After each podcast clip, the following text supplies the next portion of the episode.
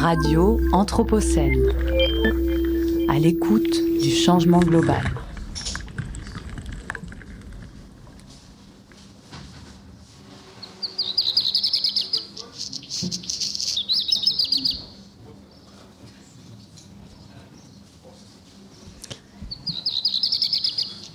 Et nous commençons l'émission du jour avec le chant du rouge que noir dont nous, dont nous parlera Nathan en fin d'émission. Bonjour à tous et à toutes, je suis Héloïse Belay en direct de Radio Anthropocène et je suis ravie de vous retrouver pour le second épisode de La chèvre et le chou. Alors lors de l'émission précédente, nous nous sommes intéressés à la biodiversité urbaine et aux espaces végétalisés des villes. On a surtout parlé des espaces végétalisés privés qui sont des, des lieux un petit peu particuliers.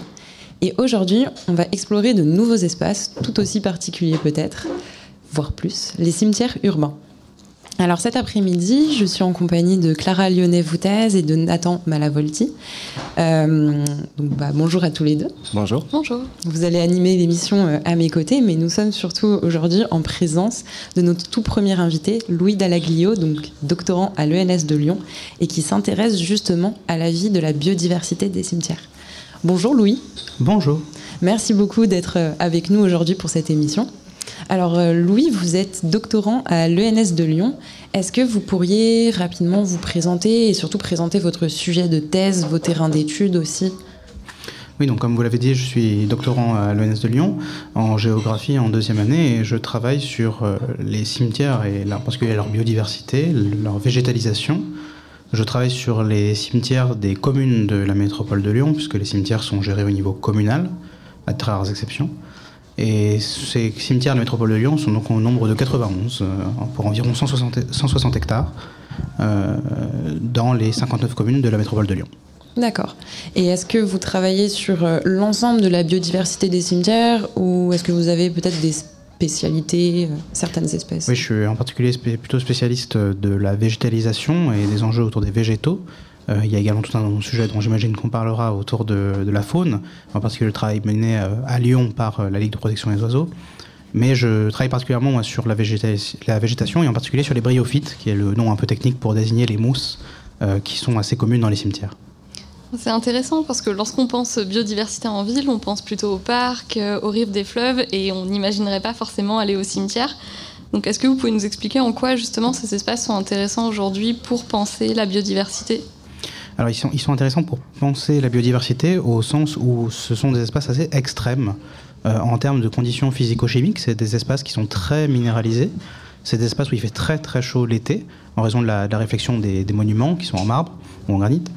Euh, c'est aussi des espaces qui sont euh, assez intéressants au niveau de la biodiversité en raison du calme nocturne, puisque les cimetières sont fermés la nuit la plupart du temps. Euh, ce qui en fait des espaces qui est assez rare en ville, euh, assez en fait isolés euh, au niveau nocturne, donc qui les rend très intéressants pour la, biodiversité urbaine, puisque une partie non négligeable de la biodiversité qu'on est moins habitué à voir est évidemment nocturne en, ville. Et alors moi j'avais une petite question, je, me demandais Louis, est-ce qu'il y a des espèces animales ou végétales qui justement se plaisent particulièrement dans les cimetières oui, en fait, donc on va trouver, comme je disais, donc, tout un tas d'espèces nocturnes, les chauves-souris, les petits mammifères. Euh, il y a évidemment des, espèces assez emblématiques, comme les chats de cimetière, par exemple, euh, qui peuvent parfois être même assez bien euh, connus des usagers, que ce soit des, usagers réguliers, mais aussi parfois d'associations. À Lyon, on a les, chats de l'Oyas, par exemple, qui est une association qui se charge de, stériliser et de récupérer les chats du, cimetière de l'Oyas dans le 5e arrondissement.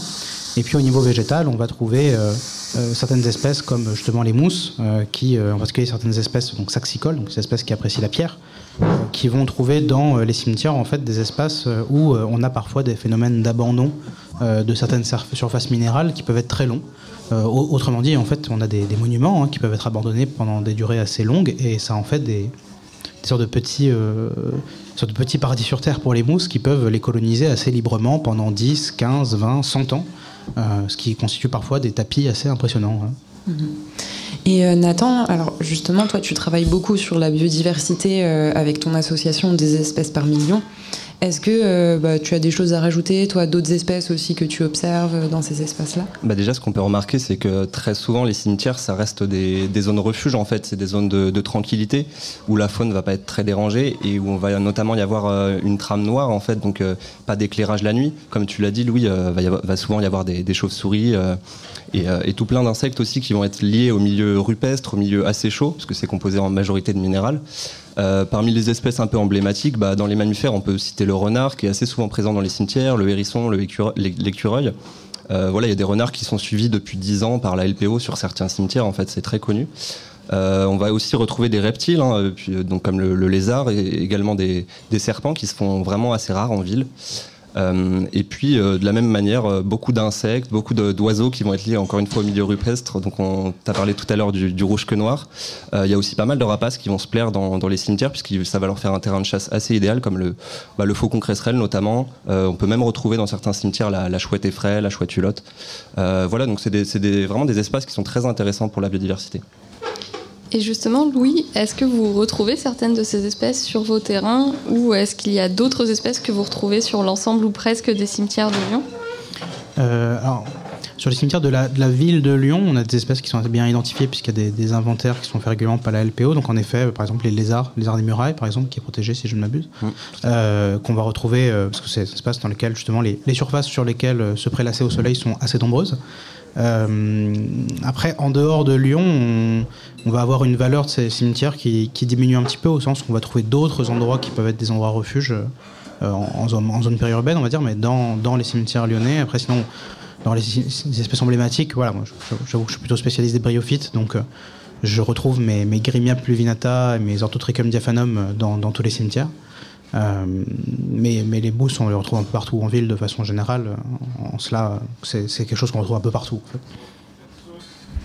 Et justement, euh, si on voulait conseiller euh, à nos auditeurs ou auditrices d'aller visiter un cimetière, un, cimetière qui serait plutôt, en tout cas, intéressant pour changer notre regard sur ces lieux et, et prendre un peu conscience de la biodiversité qui s'y trouve, est-ce que euh, vous auriez un cimetière à nous recommander et pourquoi celui-ci en particulier? Oui, alors j'en ai J'en ai même trois. Mmh.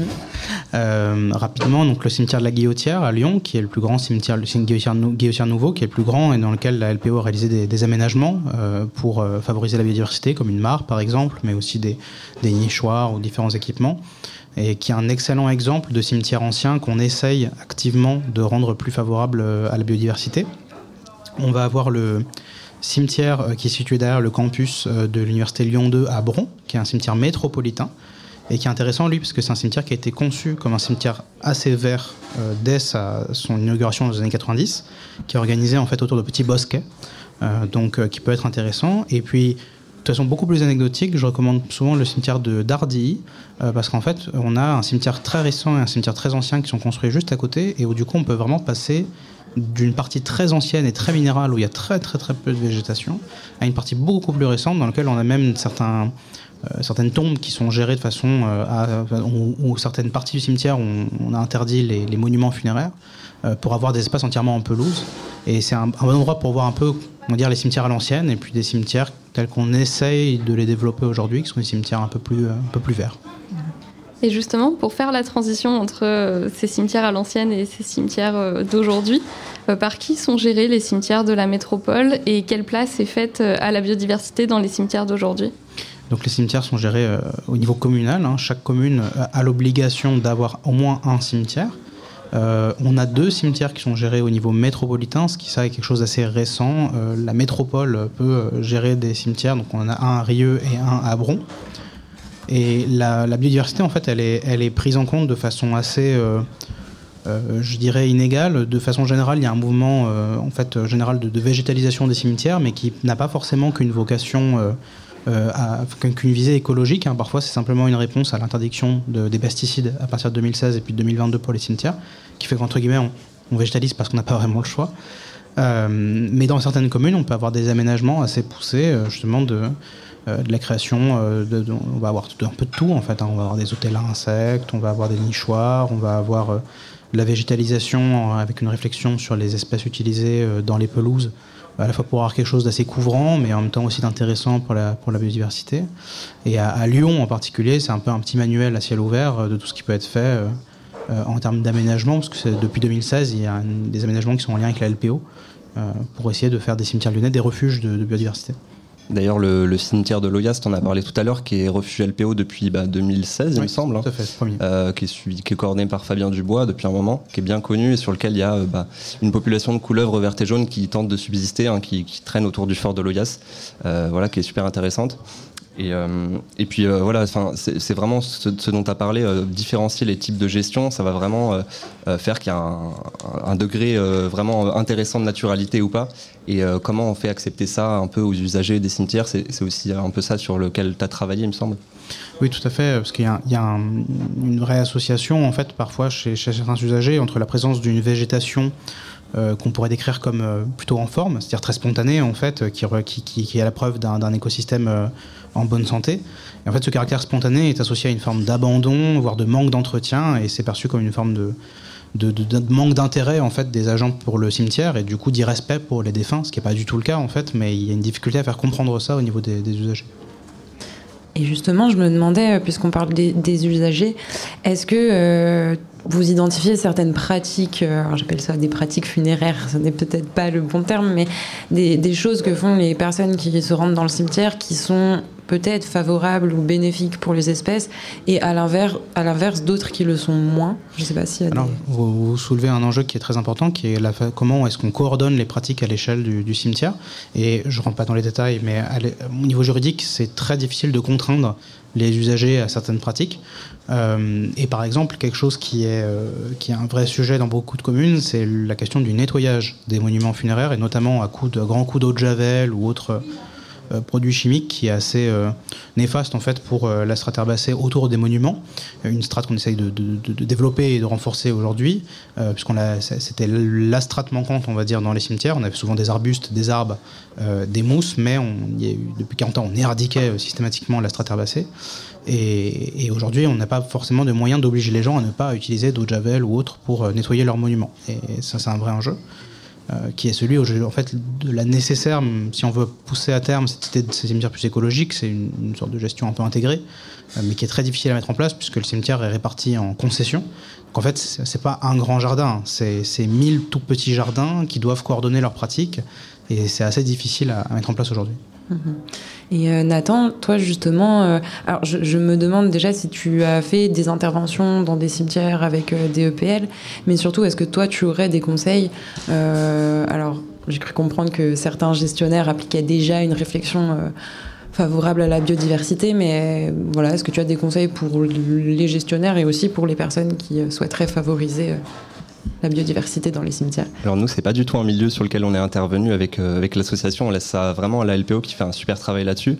Euh, mais en termes de gestion, bah, ce, qui, pourrait être intéressant de, signaler, c'est la gestion des arbres en fait. On a, on a, pas mal parlé de prairies, donc forcément, bah, faire de la gestion différenciée sur sur certains espaces de prairies, ça peut être super intéressant. Mais on peut aussi aborder cette gestion des arbres et notamment des arbres morts. Qu'est-ce qu'on fait d'un arbre mort? Euh, Nous, c'est un sujet qui nous intéresse beaucoup. On s'intéresse à toutes les espèces donc saproxyliques, donc qui vont se développer dans le, dans le bois mort. Et euh, voilà quelle place on laisse à un arbre, mort. Est-ce qu'on va le laisser en fait lui faire son cycle de vie complet et se décomposer sur place, ou est-ce qu'on va euh, dès qu'on voit quelques branches mortes le, couper en fait? Et nous on milite vraiment pour euh, quand il n'y a pas des, enjeux de sécurité en fait laisser cet arbre bah, finir sa vie tranquillement, de la même manière qu'on va laisser la tranquillité des tombes en fait, et ben accepter accepter que l'arbre aussi fasse il fasse son, cycle de vie et de mort. Hmm. Et euh, ça me fait aussi penser à une question, on a encore un tout petit peu de temps, donc je pense que je peux la, poser. C'est peut-être un peu un retour en arrière euh, par rapport à tout à l'heure quand Louis, euh, vous nous parliez des, quelques cimetières intéressants à aller visiter. Est-ce que, à l'inverse, et peut-être que Nathan a aussi des remarques, vous identifiez des cimetières qui sont peut-être un peu moins, j'allais dire, riches sur le plan de la biodiversité ou avec des pratiques un peu moins favorables ou qui ont besoin peut-être de progresser encore dans, dans ces gestions-là alors, je vais, je être très diplomate et je me, je me, j'éviterai de donner des noms de communes pour éviter de me fermer des portes euh, pour plus tard.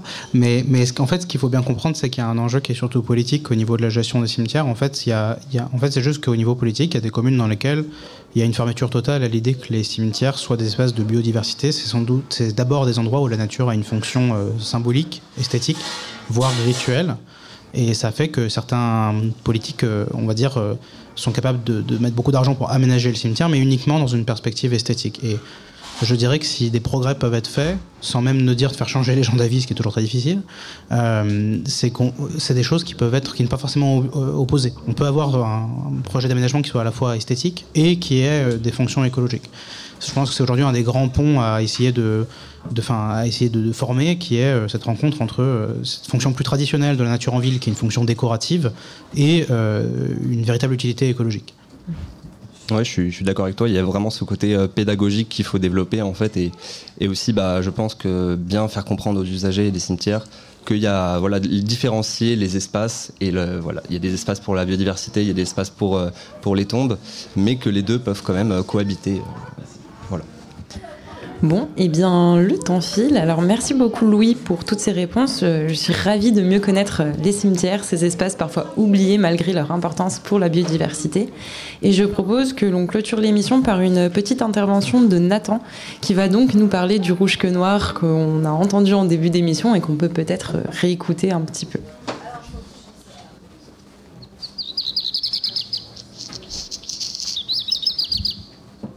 Voilà, c'est le rouge que noir, c'est un chant qu'on va qu'on va très souvent entendre euh, en ville, puisque c'est un oiseau qui s'est très bien adapté euh, au milieu anthropisé. C'est un oiseau qui euh, est rupestre en fait, donc il vit dans des milieux plutôt rocheux, des falaises, des éboulis, et qui n'est pas présent en fait dès qu'il y a plus de 25% de couverture végétale. Donc le cimetière en fait c'est un espace qui est, qui est parfait pour lui, d'autant plus qu'il y a pas mal d'insectes et que c'est un oiseau qui est principalement insectivore. Il va quand même se nourrir, il va compléter son alimentation par quelques fruits.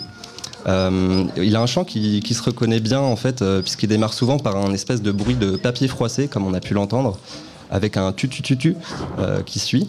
Et, c'est un oiseau qui est, très intéressant, qui est facilement reconnaissable. Hein. Il, est, globalement très sombre, avec une queue bien rouge. quand il est au sol, il va l'agiter assez frénétiquement. Là, c'est un petit signe aussi qui fait qu'on le repère bien.